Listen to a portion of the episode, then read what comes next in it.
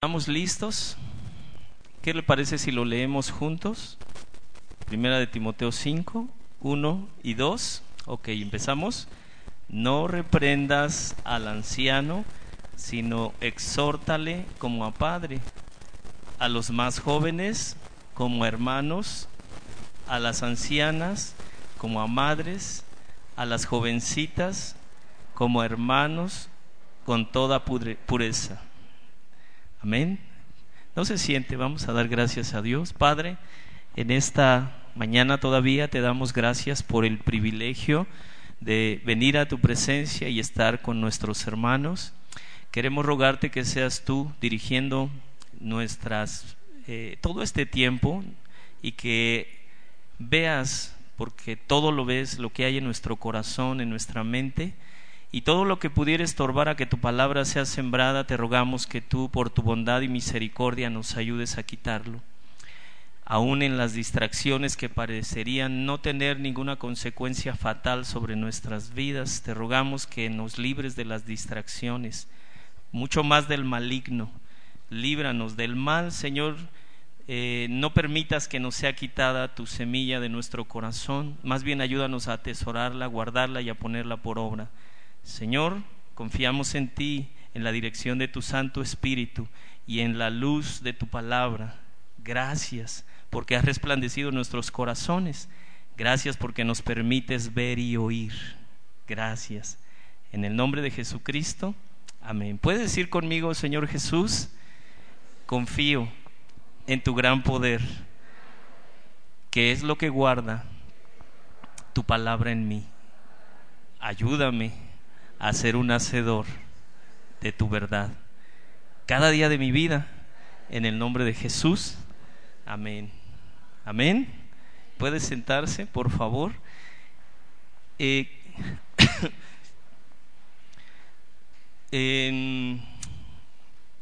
la escritura nos dice, hermanos, que fuimos comprados por la sangre de Cristo, un precio muy alto que tal vez nosotros no alcancemos a a interpretar con claridad en cuanto a todo lo que el Señor hizo al ocupar nuestro lugar y recibir la ira del Padre en favor de nuestros pecados. Y el llamado de todos estos textos, la instrucción de Pablo a Timoteo y de los diferentes apóstoles para la iglesia, tiene que ver con que vivamos para glorificar a Dios. Y parte del mensaje, que bueno, Quise titularle cómo debe ser el trato del pastor con los hermanos. ¿Cómo debe de ser ese trato del pastor con los hermanos? Pero también tiene implicaciones en cuanto a las ovejas en general. No es un mensaje únicamente dirigido al pastor principal o a los pastores de las diferentes iglesias que pudieran existir. En Cristo me refiero. Pero bueno, la escritura nos enseña que el apóstol Pablo, siendo inspirado por el Espíritu Santo de Dios, mandó a Timoteo. Timoteo manda y enseña. Y es parte de lo que estamos analizando. La escritura nos enseña que es bienaventurado el varón que no anda en consejo de malos, que es bienaventurado los perfectos de camino que andan en la ley de Dios. Espero que usted esté consciente que los mandamientos que fueron dados al apóstol Pablo para la iglesia son de Dios. Amén. ¿Sí me escuchó? ¿De quién son los mandamientos que establece Pablo en la iglesia? De Dios. Ahora, hermanos, ¿por qué esto? Al convertirnos a Cristo, también nosotros necesitamos ver el compromiso, no solo los beneficios o los derechos, como muchas veces eh, cualquier persona pudiera decir, ¿a qué tengo derecho? No, hermano, también el compromiso. Si tú te has convertido al Señor, si realmente el Señor te ha permitido nacer de Él, significa que tú también adquiriste compromisos, no solo con Dios, sino con la iglesia, con tu familia, con la sociedad de incrédulos incluso. Entonces, mis hermanos, Él es nuestro Señor, nos ha comprado y Él es el Señor de la iglesia, la cabeza, y tiene derecho a establecer cómo debe vivir su pueblo. ¿Estamos de acuerdo? Mi hermano, el orgullo de pronto nos hace pensar que nosotros podemos vivir según nuestra propia opinión y que nadie debe meterse en mis decisiones. ¿Ha pensado de pronto así? Yo creo que sí, yo lo he hecho. Y sobre todo con estos textos que estamos analizando, de pronto no nos agrada que se nos exhorte, que se nos reprenda, que se nos intente corregir. Y a veces llegamos a pensar que nuestra inteligencia humana es tan alta o mi inteligencia intelectual es tan alta que tú no tienes derecho a corregirme. Hermano, que Dios nos ayude con ese tipo de pensamientos. Nuestra naturaleza pecaminosa jamás va a estar de acuerdo con los mandamientos de Dios. Jamás. Por eso los llamados de Pablo, no satisfagáis los deseos de la carne, no proveáis para los deseos de la carne, andad en el Espíritu. Así que es una realidad la naturaleza pecaminosa en el cristiano, que para muchos o en muchos lugares enseñan que ya no tiene que pelear contra el pecado. Eso no es real, no es bíblico. Todos tenemos que pelear contra el pecado. Así que si esa lucha es real en ti, significa que el Espíritu de Dios vive en ti. Ahora, hermanos, Pablo le está insistiendo a Pablo, enseña la sana doctrina. No permitas que se enseñe otras cosas. Enfrenta al falso maestro. Para eso te dejé en Éfeso. ¿Sale? Así que de pronto tenemos que entender el papel tan importante del pastor, pero también tu papel como creyente. ¿Qué Dios nos llama a hacer? Y quiero repasar brevemente 1 de Timoteo 4:11 al 15 para que entremos en el contexto. 1 de Timoteo 4:11, esto manda y enseña. Ninguno tenga en poco tu juventud. Un pastor joven de pronto puede ser menospreciado, sino sé ejemplo de los creyentes en palabra, conducta, amor, espíritu, fe y pureza. Lea conmigo el 13, por favor. Entre tanto que voy, ocúpate de la lectura, la exhortación, la enseñanza. Lea conmigo el 14. No descuides el don que hay en ti, que te fue dado mediante profecía con la imposición de las manos del presbiterio. 15. Ocúpate en estas cosas, permanece en ellas, para que tu aprovechamiento sea manifiesto a todos. 16. Ten cuidado de ti mismo y de la doctrina, persiste en ello, pues haciendo esto te salvarás a ti mismo y a los que te oyeron. Ese es el contexto y de ahí el verso 1 y 2. ¿Cómo debes relacionarte con los hermanos en cuanto haya necesidad de exhortarles. Amén. Hay dos principios acerca de nuestro trato con nuestros hermanos en la iglesia. Que en, estos textos, Timoteo es un nombre de autoridad espiritual, por eso leí los versos anteriores. Pablo dirige su mandamiento para él y debe ser aplicado a los pastores que realmente son llamados por Jesucristo.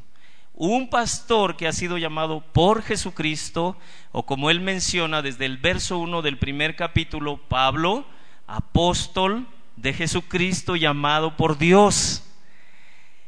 Normalmente tiene la característica de enseñar la sana doctrina, de buscar en las escrituras lo que Dios ha determinado para la iglesia y para su propia vida. El propósito, hermanos, es que juntos, pastores y ovejas, establezcamos un ambiente en donde la verdad sea dicha entre nosotros, nos digamos la verdad en amor, un ambiente de unidad en el espíritu en donde cualquier situación que pudiera generar divisiones podamos enfrentarla juntos. ¿Escuchó eso? ¿Sí o no? Ahora, principio número uno, el trabajo pastoral implica tratar con todos en la iglesia. ¿Escuchó? ¿Lo puede decir conmigo? El trabajo pastoral implica tratar con todos en la iglesia. Es decir, el pastor adquiere la responsabilidad delante de Dios de cuidar, de servir, dirigir, ayudar, corregir, instruir, exhortar, reprender a todas las ovejas que son partícipes de la iglesia local. Amén. ¿Está claro? Ese es el primer principio que se menciona en estos versos de Primera de Timoteo 5. Así que no podemos descuidar a ninguna oveja, no importa si es joven, si es anciano o adulto mayor, no importa si son niños, jóvenes, si es una mujer, si es un varón, todos. Nosotros hemos adquirido esa conciencia de que todos tienen la necesidad de ser pastoreados. ¿Escuchó eso? Es una necesidad de las ovejas ser pastoreadas. El pastor entiende su labor y debe cuidar cada, a cada una de ellas. Amén. De pronto hay ovejas descarriadas. ¿Qué debería hacer el pastor con esas ovejas? ¿Qué debería hacer el pastor? ¿Azotarlas? Ah, exhortarlas. ok, ¿usted acepta la exhortación del pastor? ¿Sí o no? Pastor David. Amén. ok, no debemos descuidar a ninguno ministerialmente hablando. Ministerialmente hablando. Esto no significa que el pastor le va a resolver o va a tomar decisiones que usted tiene que tomar como oveja, como pueblo de Dios, como hijo de Dios. Pero el pastor debe guiarle a través del conocimiento bíblico. Los perdón, los pastores pudieran sentir de pronto y lo digo por mí incluso, cierta resistencia a corregir a alguien de un grupo en específico. ¿A qué me refiero? Ejemplo, normalmente mi área de trabajo es el área de niños, pero trabajo con jóvenes en diferentes necesidades que se surgen, con matrimonios. Amén. Y de pronto un pastor pudiera decir, esa no es las personas que las, de las que yo me estoy haciendo cargo. Eso sería un error, hermanos. Lo digo por mí. Si usted ve eso en mí, usted debe de decirme, hermano, yo necesito ser pastoreado en esta área de mi vida, pastoreada. Necesito su ayuda. Y no hacer distinción porque es de un grupo con el cual yo no trabajo. ¿Está claro eso? porque de pronto eso se llega a suceder incluso en el liderazgo. Y es un error que de pronto alguna oveja está participando de un grupo como decanes, por ejemplo, consolidación, o niños, o mujeres, y de pronto digan, no, pues si no me pastorea eh, la esposa del pastor, este, no hay nadie quien se haga cargo de mí. No, hermano, usted puede solicitar, hermana, puede solicitar el ser pastoreado por otra persona que no sea su líder de grupo. Amén. ¿Sí está claro esto? El, punto es que rompamos esa clase de barreras, que diga usted, es que yo soy mujer y creo que una mujer me entiende mejor.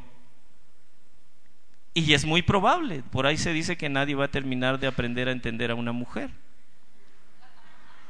¿Será cierto? Yo tengo tres. Y bueno, y luego me agregan otras.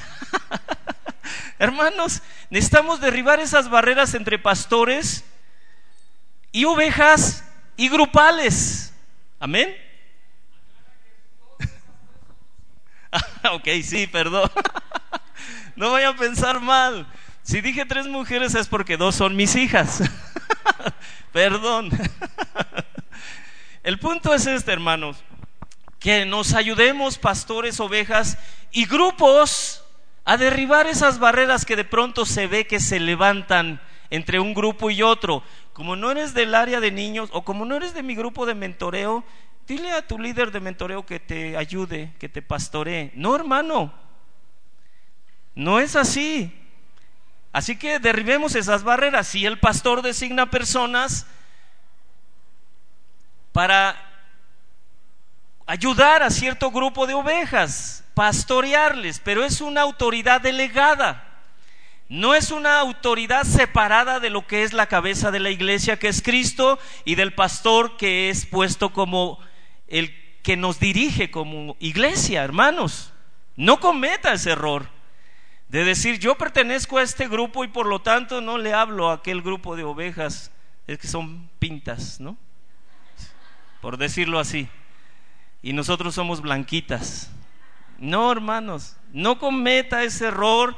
Hermano, por favor, de pronto le pido a los maestros de niños, participen, acérquense con hermanos de otros ministerios. Espero que les reciban los demás grupos. El fin es que no se hagan grupos, es un error. Así que de pronto alguien pudiera pensar erróneamente, el pastor me delegó a estas diez ovejas y las demás, a ver quién se hace cargo. No, si alguien se acerca y le dice, oiga hermano, fíjese que tengo esta duda, y a ver, esta no es de las mías. No, vaya con su líder, hermano. No, no haga eso. Antes que participar de un grupo, la Biblia dice que somos un cuerpo y que solo hay una cabeza. Así que eso de crear ideas en la mente acerca de que yo soy de este grupo, hermano, eso es causar división o provocar o promover la división entre nosotros. Amén. ¿Somos qué? Un cuerpo en Cristo Jesús. Ahora, cuando Dios llama a un pastor, el propósito es claro, edificar la vida de cada una de las ovejas, independientemente de la edad. Sí se dio cuenta que en los dos versos que leímos menciona diferentes edades. Ancianos, ¿qué más? Jóvenes, señoritas, ancianas, y parte de lo que Pablo quiere enseñarle, no solo a Timoteo, sino a la iglesia de Éfeso, es algo muy importante para nosotros también. No importa la edad de tu pastor.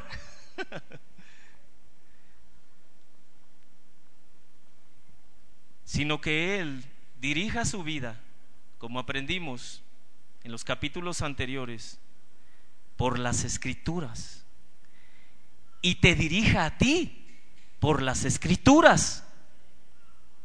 Eso es lo importante. Que la sana doctrina se predique entre nosotros, la vivamos, el pastor la viva y sea ejemplo, como hemos estado aprendiendo, y las ovejas también vivan la sana doctrina, sean dirigidas, sean alimentadas. Así que el propósito es edificar por medio de los pastores que Dios levanta para su iglesia. Amén, hermanos. Hermanos, Dios no levanta iglesias donde diga en la Biblia solo los jóvenes se reúnen. Algunos le llaman reuniones homogéneas, solo las mujeres, solo los niños. No, somos un cuerpo. Tanto lo que servimos acá, espiritualmente hablando, como lo que se sirve en niños, es la Biblia, la sana doctrina.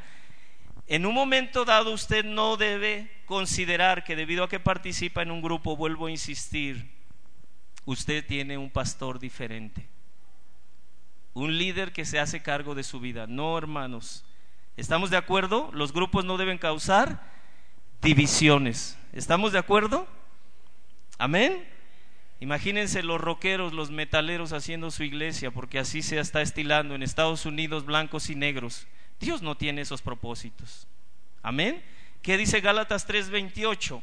Ya no hay judío ni griego, no hay esclavo ni libre, no hay varón ni mujer, porque todos sois uno en Cristo. Colosenses 3:11, donde no hay griego ni judío, circuncisión y circuncisión, bárbaro ni escita, siervo ni libre, sino que Cristo es el todo en todos. ¿Escuchó eso? Quiero recalcar al final lo que dice el apóstol Pablo, todos, todos vosotros sois uno, ¿Somos qué? No somos muchos grupos. Podemos trabajar en grupos, pero no somos muchos grupos. Somos un cuerpo, somos uno en Cristo. Y Colosenses 3:11 dice que Él es todo y en todos, Cristo. Así que si Él está en todos, hermanos, no cabe, no hay lugar para la división. ¿Está en ti? ¿Cristo está en ti? Entonces no hay lugar para la división. En la iglesia de Jesucristo, es decir, Pablo está diciendo no hay barreras raciales al decir judío ni griego, no hay barreras intelectuales al decir bárbaro y escita, no hay barreras sociales al decir siervos ni libres. No hay barreras sexuales al decir hombre ni mujer. La iglesia somos el cuerpo de Cristo. La unidad entre nosotros no debe ser minada desde un punto de vista grupal. Jamás debe suceder eso. Antes que ser miembros de un grupo, somos del cuerpo de Cristo. No importa la magnitud de la bendición que estés recibiendo en tu grupo. No importa, acuérdate siempre es una autoridad delegada. Es un error que de pronto por recibir muchas bendiciones en tu grupo desconozcas al pastor principal de la iglesia. Si caemos en ese error, estamos dividiendo la iglesia, el cuerpo de Cristo. Entonces el pastor, Pablo le quiere indicar a Timoteo, es responsable de cuidar y de edificar la vida de todas las ovejas, porque es quien fue levantado para velar por las almas y es quien ha de dar cuenta a Dios. Hebreos 13, 17. Los pastores, hermanos, son responsables ante Dios del bienestar de cada uno de las ovejas que el Señor ha traído a participar del cuerpo de Cristo.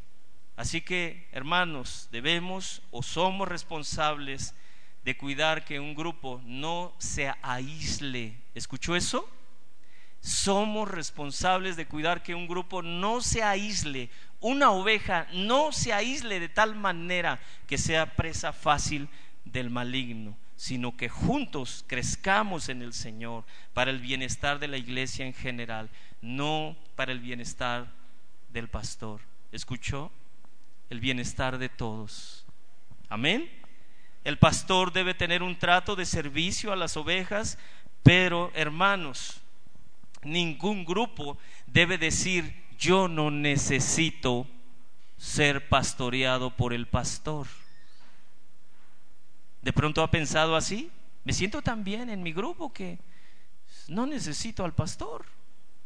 Hermano, cuidado con ese tipo de pensamientos aunque el líder es una autoridad delegada. Las cartas de Pablo a las iglesias contienen, hermanos, ciertas ordenaciones para la iglesia, pero también se dirigía él de manera particular a los esposos, a la esposa, a los muchachos, como en este caso a los jóvenes, y también incluía nombres de algunos hermanos, algunos les decía o les hacía notar su edad, al decir ancianos, eh, si eran hombres o mujeres o su posición ministerial.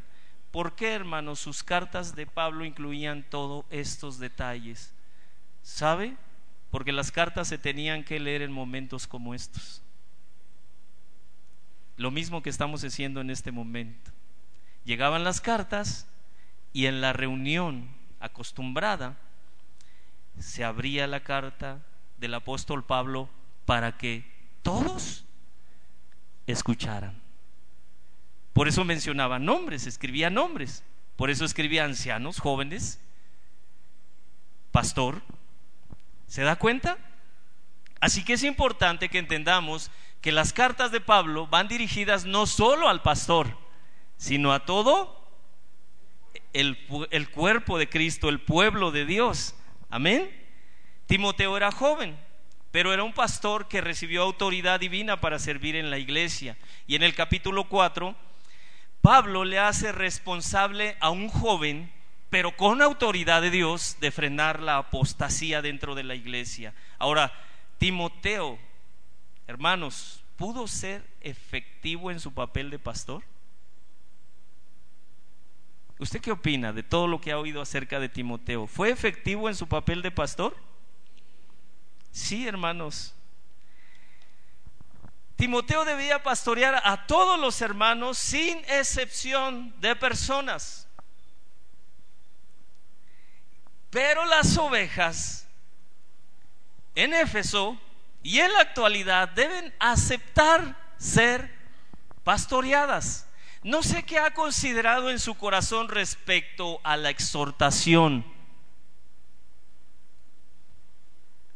Hermano, mire, usted pudiera decir, Cristo es mi Señor, Señor, Señor, pero de pronto usted pudiera decir, pero no me importa la iglesia ni el pastorado de este lugar. Usted está en un error.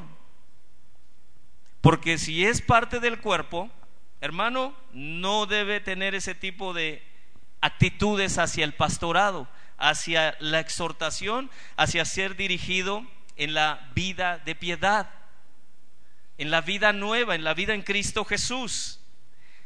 Es decir, el pastor Pablo le dice a Timoteo, no hagas acepción de personas al mencionar jóvenes ancianos, pero al mismo tiempo también al leer en público su carta le estaba diciendo a las ovejas, permítanlo, reconozcan a su pastor, acepten su trabajo de pastoreo sobre su vida.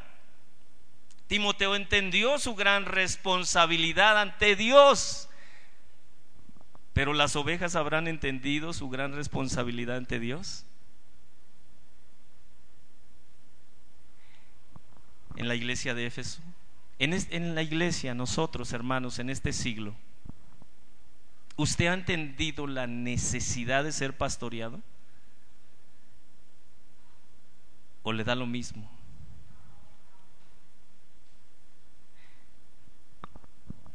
El deseo de Pablo es que ambos entendieran la responsabilidad, el compromiso, las ovejas y el pastor, delante de quién, hermanos? ¿Delante de quién? Hermanos, es el mismo Dios que llamó a Timoteo, que llamó a Pablo, que te ha llamado a ti, que nos ha llamado a nosotros. Es el mismo Dios que adoramos aquí y ese es el Señor que dice que todas sus ovejas necesitan ser pastoreadas. No es que nosotros queramos enseñorearnos de usted. ¿Sí está claro? Nuestro anhelo y deseo es edificarle, verles crecer. Así que si usted acepta el pastorado de este lugar, significa que usted acepta la exhortación. ¿Sí? ¿Los de este lado aceptan la exhortación? Ok, perfecto. Vamos avanzando. Entonces, el deseo de Pablo, que para que entienda toda la iglesia, es que todos estén juntos, unidos, y el pastor tenga la responsabilidad de cuidar a cada una de las ovejas. Ahora, exhortarte significa también, tiene que ver con permitir que se te corrija en tus errores. ¿Tú tienes errores? Pecadores. Yo no, ¿verdad, pastor? No diga nada, pastor. Hermanos, todos necesitamos ser corregidos. ¿Está claro? Así que, de verdad, hermano, enfrente su orgullo, sea humilde, cuando le, ayudan a, a ver su error. ¿Qué sucede en tu corazón? Pregunta, ¿qué sucede en tu corazón cuando el pastor te confronta con tu pecado? ¿Qué sucede en tu corazón? ¿Cómo reaccionas? Por ejemplo, si el pastor ve a uno de tus hijos adolescentes y te dice, hermano, le quiero pedir de favor esto. Vi a su hijo adolescente en la parte de atrás besando a una de las jovencitas. Le quiero pedir esto. Hable con él y que no haga esto, y menos dentro de este lugar, porque no son esposos. ¿Usted qué diría, varón, mujer, que tienen hijos adolescentes? ¿Qué diría? ¿Sabe qué hace el orgullo? Y empiezan a abrirse así los poros de las narices, de la nariz. ¿Usted por qué no tiene hijos adolescentes? Tal vez no se lo diga, pero lo piense en su corazón. No, porque los de ustedes son chiquitos, pero deje que lleguen a esa edad. A veces no lo responde, pero lo está pensando en su corazón. Es el orgullo, hermano, enfréntelo y acepte que si su hijo está en un error y que lo vieron, hay que corregir eso. O que de pronto uno de los niños golpeó a otro niño y que va, porque a mí me informan de pronto ese tipo de casos y tengo que ir con los papás, oiga hermano, tengo que decirle esta situación acerca de su hijo. ¿Cómo reacciona usted? ¿Y, lo que él le hizo? Hermano, corrija a su hijo y la otra familia que corrija al otro niño. Usted acepte la exhortación, porque es para el bienestar de usted y de sus hijos. Acuérdese, Pablo a Timoteo, cuida la sana doctrina, esto enseña. Cuida de ti mismo, porque entonces se salvarás tú y los que te oyeren. Pero no solo tiene que ver con que Cristo murió por nuestros pecados, sino con hacerte ver tu error. ¿Está de acuerdo? Que se le haga ver su error. No haga que como las ovejas que está comiendo y que no oye nada, ¿eh? Si el pastor le dice, hermano, ponga más atención en la crianza de su hijo. Si le dice a algún anciano su error, su pecado, algún hombre de, edad grande, alguna mujer, ¿qué responderías, hermano o hermana? ¿Qué responderías? El miércoles me acerqué con una hermana al final de la oración y yo me equivoqué y lo acepto, lo reconozco. Pero durante el tiempo de oración vi varias veces que se dirigía a las personas que estaban a su alrededor. Entonces al final me acerco y digo, oye hermana, le voy a decir esto. Cuando estemos en el tiempo de oración, no recuerdo bien mis palabras, le animo a que usted también participe de la oración porque la vi que se estaba distrayendo mucho. Y de pronto ella me dijo, ¿qué cree hermano? Y me habló acerca de su deseo que también las otras personas estuvieran orando y les animaba a orar. Yo me equivoqué y tuve que pedir disculpas. No sea orgulloso cuando le corrijan y usted diga, es cierto, estoy mal, acéptelo y cambie eso. Así que, hermano, todos tenemos un proceso o un sistema de autodefensa por causa del orgullo, del pecado, que puede impedir que tú te dejes pastorear. ¿Sí escuchó? Primera de Tesalonicenses 5:12 al 13, os rogamos hermanos que reconozcáis a los que trabajan entre vosotros. ¿A quién se refiere? Los que sirven, os presiden eh, en el Señor y os amonestan. No tiene que ser precisamente el pastor, puede ser otra persona y que los tengáis en mucha estima y amor por causa de su obra. Tened paz entre vosotros. ¿Cuál es el fin de corregir el error en tu vida? Que vivamos en paz entre nosotros. Amén. ¿Qué es reconozcáis? Dice el apóstol Pablo no significa que solo digas, ah, sí, sé que David Moreno es el pastor, ya lo reconocí. No, hermano, no significa nada más eso. Significa aprecio, respeto, escuchar su consejo, aceptar sus medidas disciplinarias. ¿Por qué? Dice el apóstol Pablo, porque ellos trabajan entre vosotros, supervisan tu vida, ven tu crecimiento te amonestan, te instruyen en cuanto a la verdad de Dios. Y también dice Pablo, en mucha estima, los tengáis que, en mucha estima. Hermano, estamos pidiendo reconocimiento, no, vea, Pablo está pidiendo reconocimiento para los hombres de Dios, no está pidiendo esto porque son siervos del buen pastor. que recibieron autoridad de Dios para dirigir la iglesia. ¿Quién constituye a un siervo de Dios como pastor? Dice Efesios 4:11, ¿quién los constituye? Cristo. ¿Quién constituye a un pastor? Y cuando usted se levanta contra ese pastor y desatiende la exhortación, usted se está levantando contra Cristo. Si ese pastor o ese hermano te quiere corregir en el momento que tú rechazas su consejo bíblico, su exhortación, estás rechazando a quién? Al que lo levantó como pastor, a Cristo. ¿Con esto quiero provocar miedo? No, hermano es la Biblia. ¿Cuál es el propósito de los pastores que Cristo constituye? Verso 12 y 13 de Efesios 4, perfeccionar a los santos. ¿Por qué se te va y se te dice tu error? Porque el deseo de Dios es perfeccionarte. ¿Quién manda al pastor que corrija tu error? El que lo levantó como pastor, Cristo. El deseo de Cristo es edificarte, perfeccionarte. El deseo del pastor puesto por Cristo en su corazón es que tú cambies lo que estás haciendo mal. Perfeccionarte, dice el verso 12 de Efesios 4. Perfeccionar a los santos para la obra del ministerio, para edificar el cuerpo de Cristo. ¿Cuál es el deseo del pastor? Edificarte, perfeccionarte.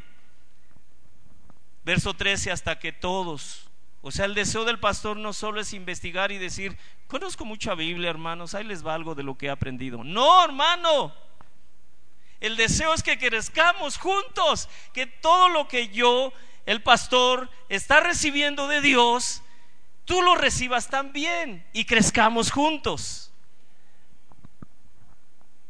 hasta que todos lleguemos a la unidad en la fe, en el conocimiento del Hijo de Dios, a un varón perfecto. Hermano, es un deseo, yo tengo ese deseo, y no solo hacia mi familia, ver a cada uno de ustedes perfeccionados. Es un deseo, es el deseo de Dios, no estoy queriendo ver o que nos vean como algo diferente a ustedes, no, es el deseo de Dios y que Dios también ponga ese deseo en ustedes, porque entonces te vas a dejar perfeccionar entonces vas a permitir que se te enfrente con tu error, porque sabes que es el deseo de Cristo a través de un siervo, no solo para su vida, sino para toda la iglesia, el ser perfeccionados, todos a la medida de la estatura de la plenitud de Cristo. Mire, no puedo ver sus pensamientos, su corazón, pero si alguno está diciendo, pues yo no necesito eso, es, no sé de qué perfección hablan, pero yo estoy bien, no me hace falta nada. Que Dios tenga misericordia de ti y te permita ser engendrado y nazcas por segunda vez. Porque no estás menospreciando al pastor, hermano. Ahorita vamos a ver eso. Timoteo era joven.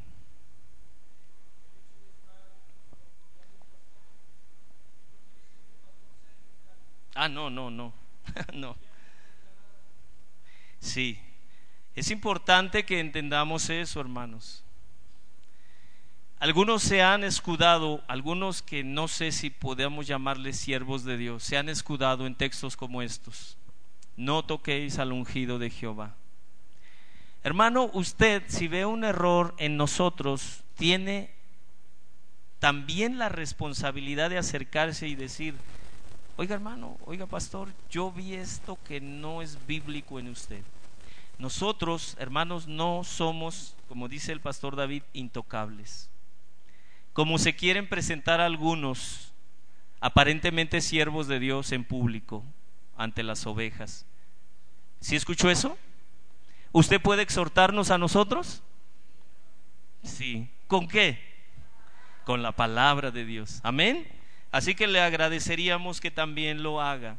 Timoteo era joven, pero recibió de Dios esta gran responsabilidad de ministrar la iglesia con la palabra de Dios. Y hermanos, nosotros como pastores estamos convencidos que todo aquel que recibe la palabra de Dios como lo que es la palabra de Dios, que es viva y eficaz. Esta palabra sigue actuando poderosamente en los que han creído.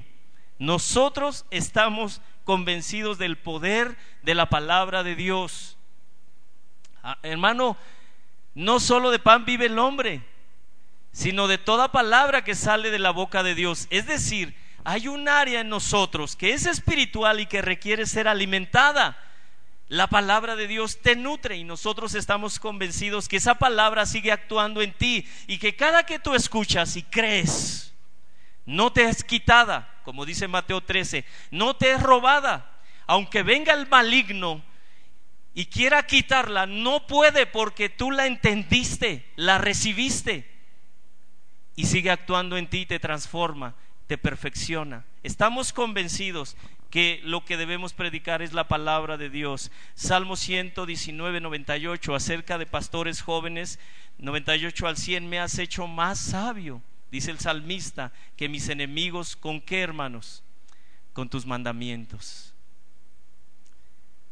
¿Usted ha clamado, según Santiago, que Dios le dé sabiduría? ¿Y usted anhela esa sabiduría?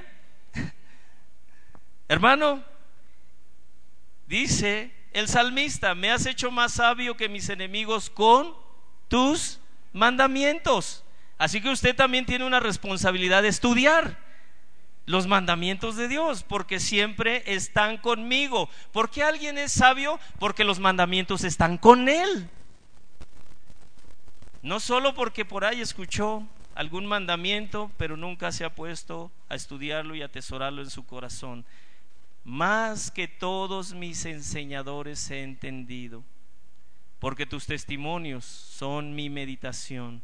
Más que los viejos he entendido, los grandes de edad, porque he guardado tus mandamientos. ¿Qué está diciendo ahí el salmista?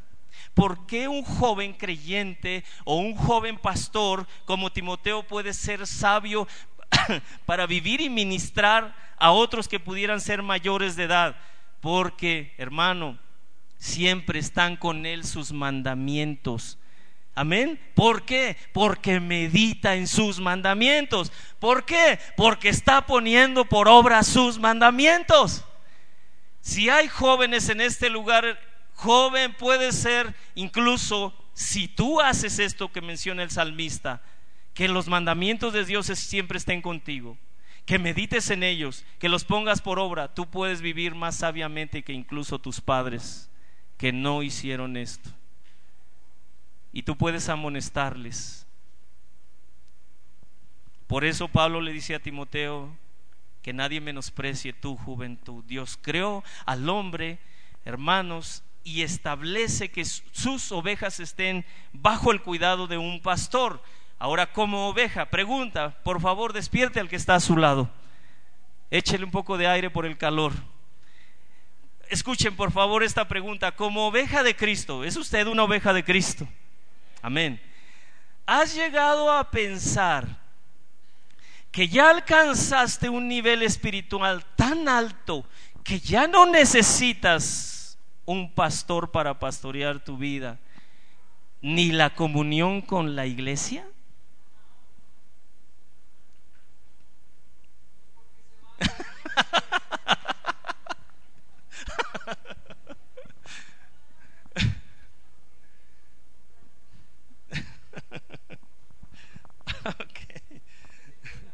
Entonces nos quedamos al ágape todos la siguiente semana. Amén.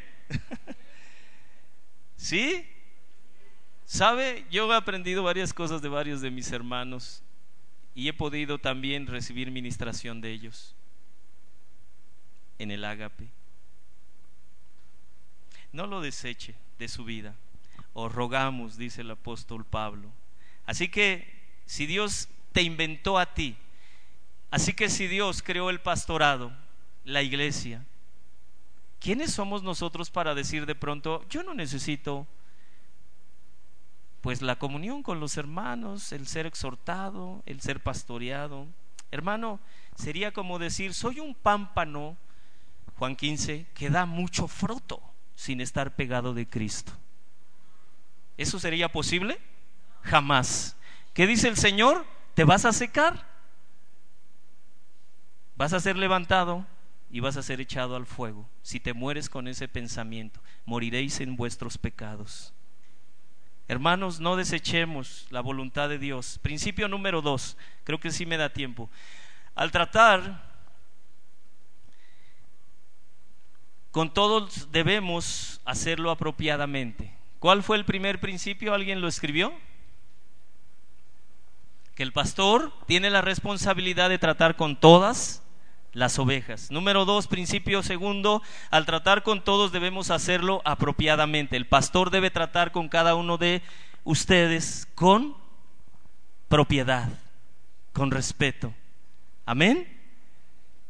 volvemos a leer el texto. No reprendas al anciano Timoteo, exhórtale. ¿Cómo? A padre. Ahí el cómo. ¿Cómo se debe exhortar? Dice que no lo reprendas, pero sí exhórtale. Y ahorita vemos más a detalle esos significados. Pero sí exhórtale, pero dice, ¿cómo? A padre. Y a, las, a, los más jóvenes, ¿cómo? A hermanos. Y a, a las ancianas, ¿cómo? A las jovencitas, ¿cómo? A hermanas. ¿Con qué? Con toda pureza. Ahora es cómo hacerlo. Aclaración, para que Satanás no gane ventaja entre nosotros, recordemos que cuando Satanás tentó a Jesús fue con la palabra de Dios. El texto enseña que al tratar con los hermanos debemos tomar en cuenta su edad. ¿Qué debemos tomar en cuenta? ¿Qué pasa si un pastor joven llega con un hombre grande de edad o una mujer grande de edad y le falta el respeto? A ver, a ver, ven para acá tú. ¿Sería correcto? No. Hermano, usted, palabras apropiadas. Le quiero animar. Vi esto. Tenemos que usar las palabras apropiadas la actitud correcta. El texto enseña que al tratar con los hermanos debemos tomar en cuenta su edad y la condición de cada uno. Su edad y la condición de cada uno. No todos estamos en la misma situación. Cuando es necesario amonestar, Pablo determina, hermano, que estemos llenos de bondad y de conocimiento bíblico. Amén. ¿Llenos de qué?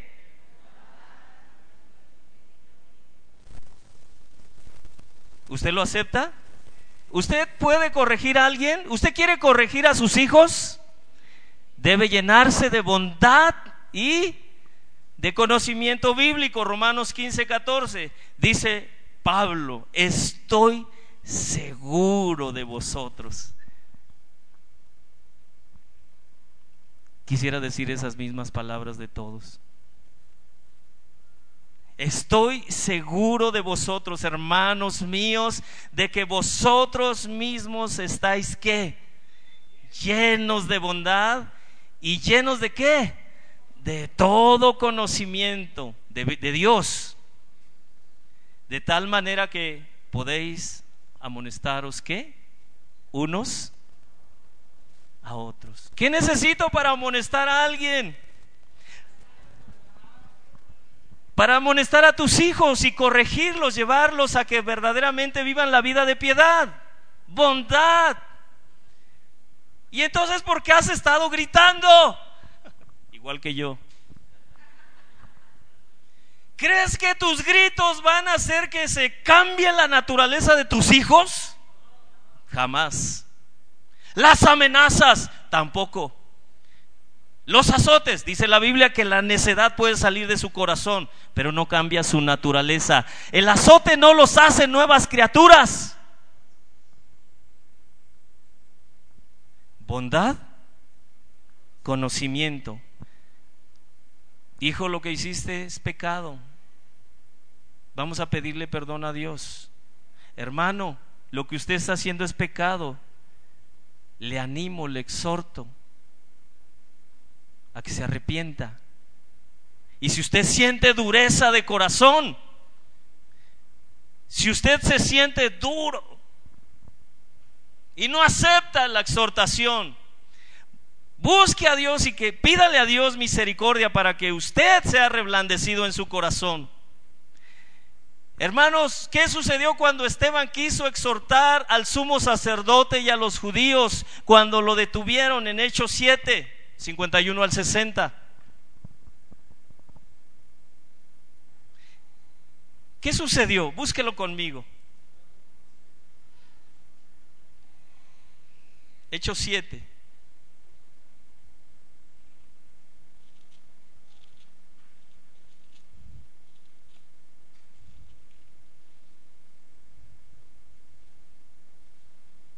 Verso 51. Después de narrar la historia o gran parte de la historia judía, llega a un punto donde Esteban les exhortó en su pecado, duros de cerviz e incircuncisos de corazón y de oídos. Ustedes resisten siempre al Espíritu Santo Usted se ha limitado a verme a mí, usted está resistiendo al Espíritu Santo. Si usted está diciendo, bueno, Arce quiere obligarme a que yo me comporte de tal manera o que entre en su estilo de vida que Él quiere imponerme. Usted está resistiendo al Espíritu Santo porque es su palabra de Dios. Vosotros resistís siempre al Espíritu Santo como vuestros padres. Así también vosotros, dos generaciones, ¿A cuál de los profetas no persiguieron vuestros padres y mataron? ¿De qué los está exhortando o acusando? De su dureza, de matar a los siervos de Dios, de perseguirlos, los cuales anunciaron de antemano la venida del justo, Cristo, de quien vosotros ahora hacéis habéis sido entregadores y matadores vosotros, que recibisteis la ley por disposición de ángeles y no la guardaron. ¿Cómo reaccionaron estos hombres? ¿Usted ha crujido los dientes? Mi mamá dice que cuando yo dormía los crujía. Hermanos, hay quien está despierto porque le hacen ver sus errores ¿Cómo dijimos que se llamaba eso? Orgullo. ¿Quién eres tú para decirme mis errores? Y empezaron a llenarse de ira y arremetieron contra Esteban cuando él dijo, y veo una visión y veo al Hijo de Dios sentado a la diestra del Padre, al Hijo del Hombre, a Jesucristo. Y lo tomaron, lo sacaron de la ciudad y lo apedrearon. Ve al siervo de Dios. Padre, no les tomes en cuenta este pecado. Mientras que los otros crujían sus dientes de coraje. ¿Alguna vez has reaccionado así porque alguien te dice tus errores? Hermanos,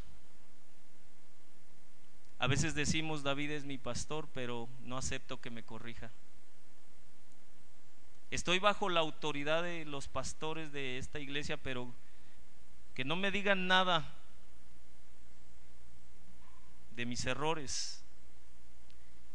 Gálatas 6.1, hermanos, si alguno fuere sorprendido en alguna falta, ustedes que son espirituales, restaurarle con espíritu de mansedumbre, considerándote a ti mismo, no sea que tú también seas tentado. ¿Cómo debemos corregir? Con mansedumbre. Y si tú no tienes mansedumbre, y si solo tienes ira, estará el Espíritu Santo en ti, porque Él, el fruto del Espíritu, se produce en nosotros mansedumbre. Amén.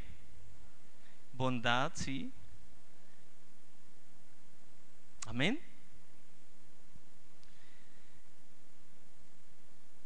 ¿Sabe que algunos se justifican y dicen, es que el que me amonestó no lo hizo con misericordia?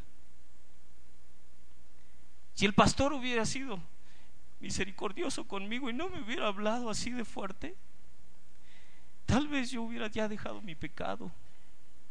¿Será cierto? ¿Sabe? te estás justificando.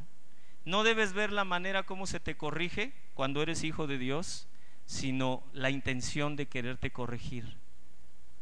Aunque alguien lo haga de una manera equivocada o media áspera, tristemente llega a pasar.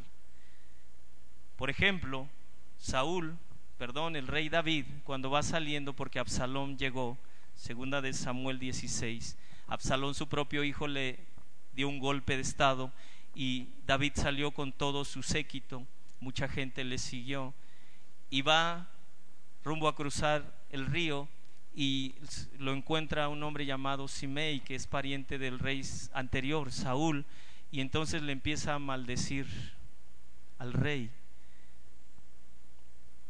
y le empieza a aventar piedras. Fuera, fuera, hombre sanguinario y perverso. Jehová te ha dado el pago de toda la sangre de la casa de Saúl, en lugar del cual tú has reinado y Jehová ha entregado el reino en mano de tu hijo Absalón, hete aquí sorprendido de tu maldad, porque eres hombre sanguinario. Hermano, ¿alguna vez alguien le ha reclamado algo así? Entonces Abisa, hijo de Sarbia, dijo al rey, ¿por qué maldice este perro muerto? ¿Eh? ¿Sí ven las dos reacciones? La de David y la de Abisaí. ¿Por qué este perro muerto maldice a mi señor el rey? Te ruego, Señor David, que me dejes pasar y le quitaré la cabeza. ¿Cómo reaccionaría un gobernador en México si lo atacan de esa manera?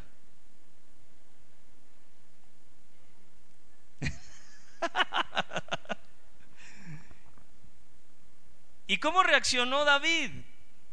Verso 10, primera de Samuel 16, segunda de Samuel, perdón, si él, dijo David, así maldice Simei, es porque Jehová le ha dicho que maldiga a David. ¿Quién pues le dirá por qué lo haces así? ¿Sí se dan cuenta las dos reacciones? Abisaí y David. Es un rey. Ahora, hermano,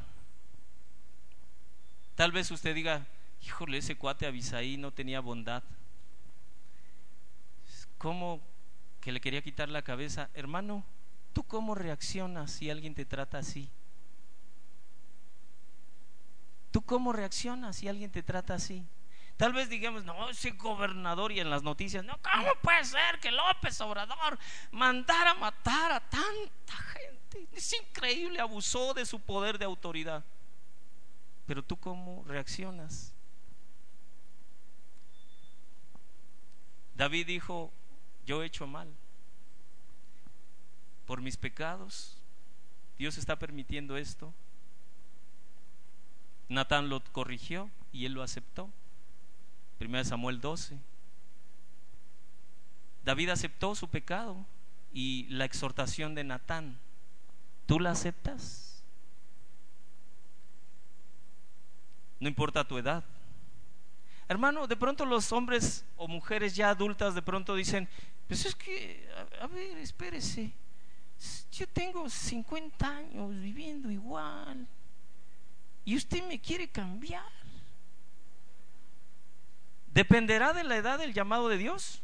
No, hermano. Acepte la corrección o los niños. Ay, hermano, déjelo, es un niño. Corríjalo. Debemos aceptar la exhortación. cuando En el momento que llegue y en lugar de ver que te están faltando al respeto, trata de ver que es Dios tratando de corregirte y cambiar lo que tú estás haciendo mal. Y que va a traer probablemente no solo maldición sobre tu vida, sobre tu generación, sino sobre tus descendientes. Consecuencias. No podemos simplemente decir, ah, no acepto, no. ¿Qué sucedió con Adán, hermanos? ¿Quién lo exhortó? ¿Quién lo llamó a cuentas?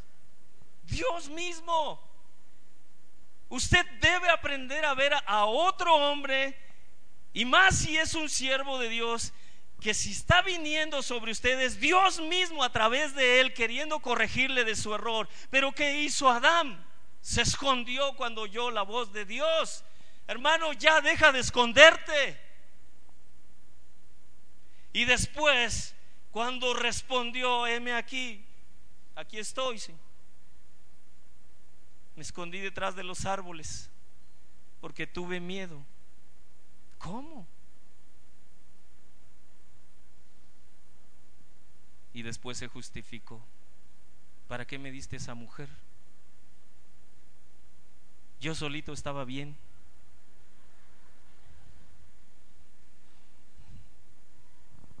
Hermanos, si Dios dijo que no es bueno que el hombre esté solo, es porque Dios sabe lo que dice. Y si Dios inventó el matrimonio, hermanos, hermana, ¿usted se somete a su esposo? Solo si yo Marichuy.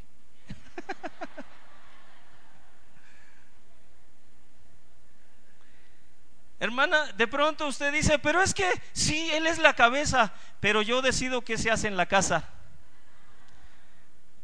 Él es la cabeza, pero, pero que me trate bien. El día que me trate bien, entonces yo acepto voluntariamente someterme a su autoridad. Hermana, no, Dios no dice eso.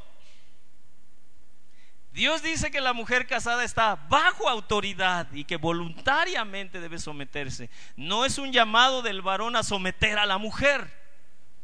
No, no, no. No, Dios no llama al varón y dice, sométela al casarte. No, no, no. No, es el llamado hacia la mujer, sométete a tu esposo. Al varón, ¿qué le dice varones? ¿Qué le dice varones? ¿Cómo? Compasión y deseo.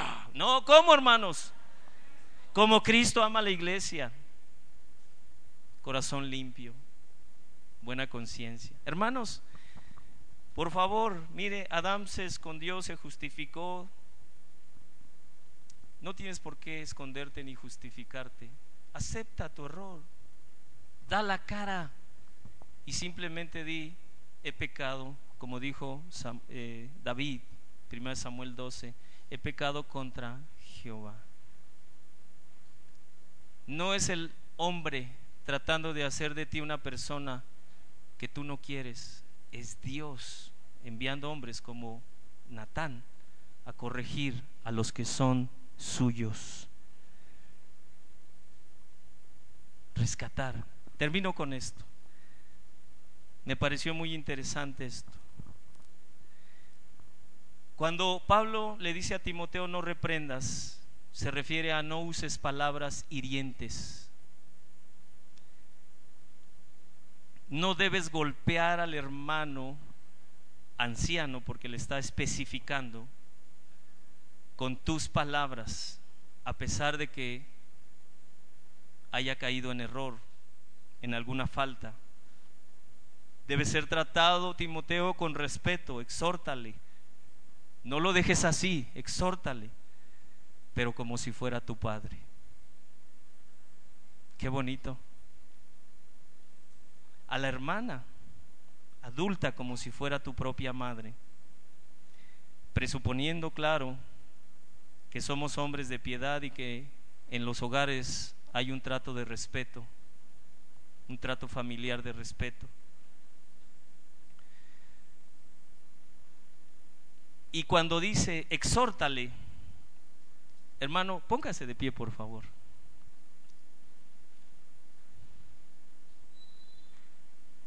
No se me distraiga. Siga manteniendo sus oídos hacia acá. Cuando Pablo le dice, exhórtales al anciano, a la mujer adulta, a las, jóvenes, a los jóvenes, a todos, sin, excepción de personas, es una palabra que se relaciona con el Espíritu Santo, exhortar.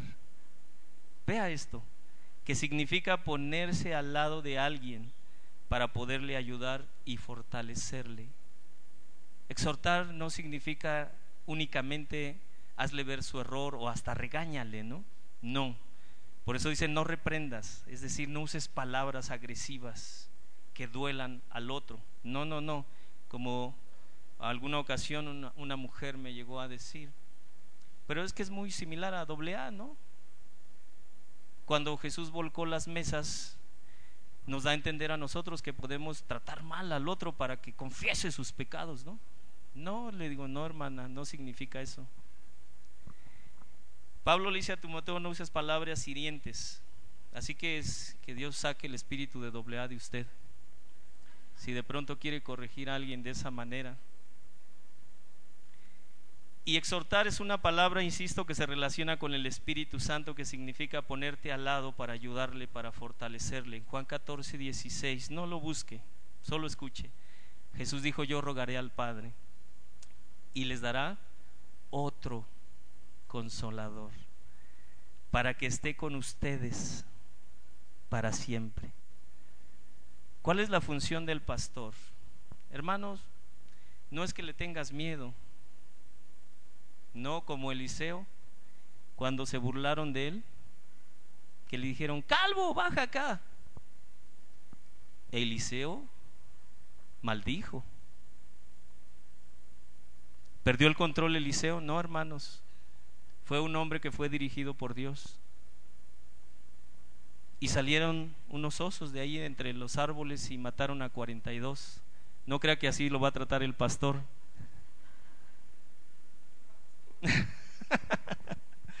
¿Sí? No crea que, y si no, le voy a obedecer porque si el pastor me maldice, no, no, no, no. Exhortar tiene que ver con entender que el Espíritu Santo está junto a ti, pero también tu pastor. Nosotros queremos estar junto a ti, pero tienes que permitirlo. ¿Se podrá? Así que estamos hablando de una unidad más allá de lo emocional, más allá de, que somos los del grupo X. No, no, no. Es una unidad en donde todos entendemos que somos un pueblo de Dios, un pueblo especial, un pueblo que ha sido comprado con la sangre de Cristo. Significa entonces exhortar, llevarlo aparte para tiernamente exponerle su pecado, su error. Ya depende de la reacción. Si usted dice, ¿sabe qué pasó? Déjeme en paz, es mi vida. créame, lo digo de parte de Dios, nos va a doler en nuestro corazón. Déjeme en paz, quiero hacer de mi vida lo que yo quiera. Lo que nos queda es pedirle a Dios que tenga misericordia y no que mande osos a acabarlo.